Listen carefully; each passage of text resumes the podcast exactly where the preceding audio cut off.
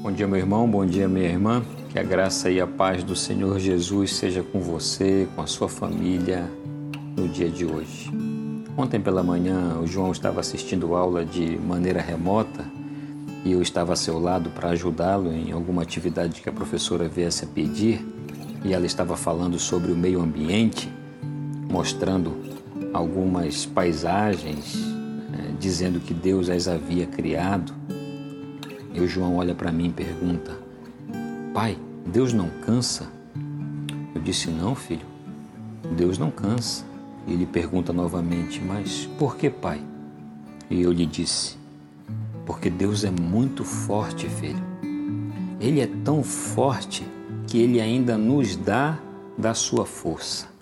É sobre exatamente isso que eu gostaria de refletir com você nessa manhã sobre a força de Deus. Para isso, nós vamos lá no profeta Isaías, capítulo 40, dos versículos 29 ao 31, que diz o seguinte: Faz forte ao cansado e multiplica as forças ao que não tem nenhum vigor. Os jovens se cansam e se fatigam, os moços de exaustos caem mas os que esperam no Senhor renovam as suas forças, sobem com asas como águias, correm e não se cansam, caminham e não se fatigam. A gente olha aqui para um texto e percebe um Deus que, por ser autoexistente, não precisa de absolutamente nada.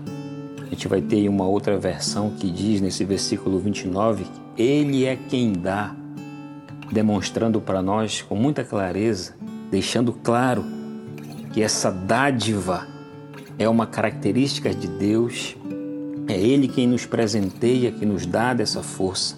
Os versículos 30 e 31 fazem aqui claramente um contraste entre os jovens e os moços e aqueles que esperam no Senhor.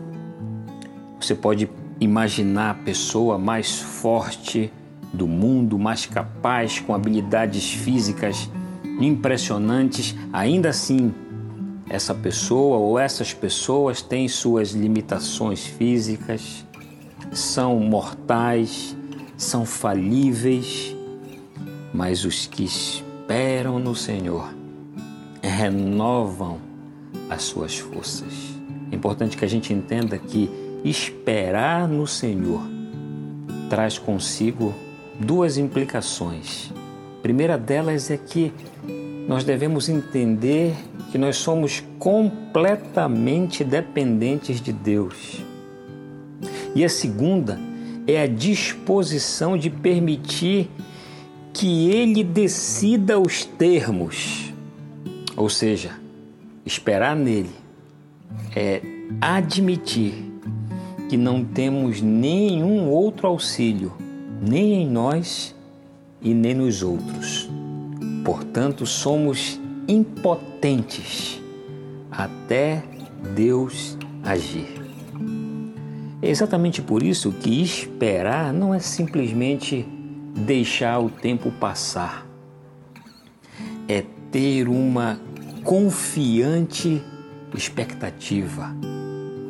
E essa confiança me leva a abrir as asas e planar sobre o vento, deixando que o Senhor conduza os nossos passos.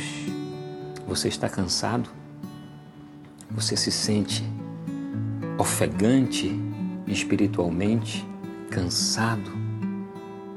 Nessa manhã, o Senhor tem para você e para mim a proposta, o propósito de renovar as nossas forças. Permita que Ele renove as suas forças. Espere no Senhor, dependa totalmente dEle. Permita que Ele nos leve de acordo com os seus termos. Admita que você é totalmente dependente dele e que não existe nada nem em você e nem nos outros capaz de sustentá-lo. a não ser o próprio Senhor. Permita que hoje Ele renove as suas forças, te dê novamente o vigor e o ânimo para continuar na caminhada. Que esse Senhor te guarde, te abençoe e te livre de todo o mal. Um forte abraço.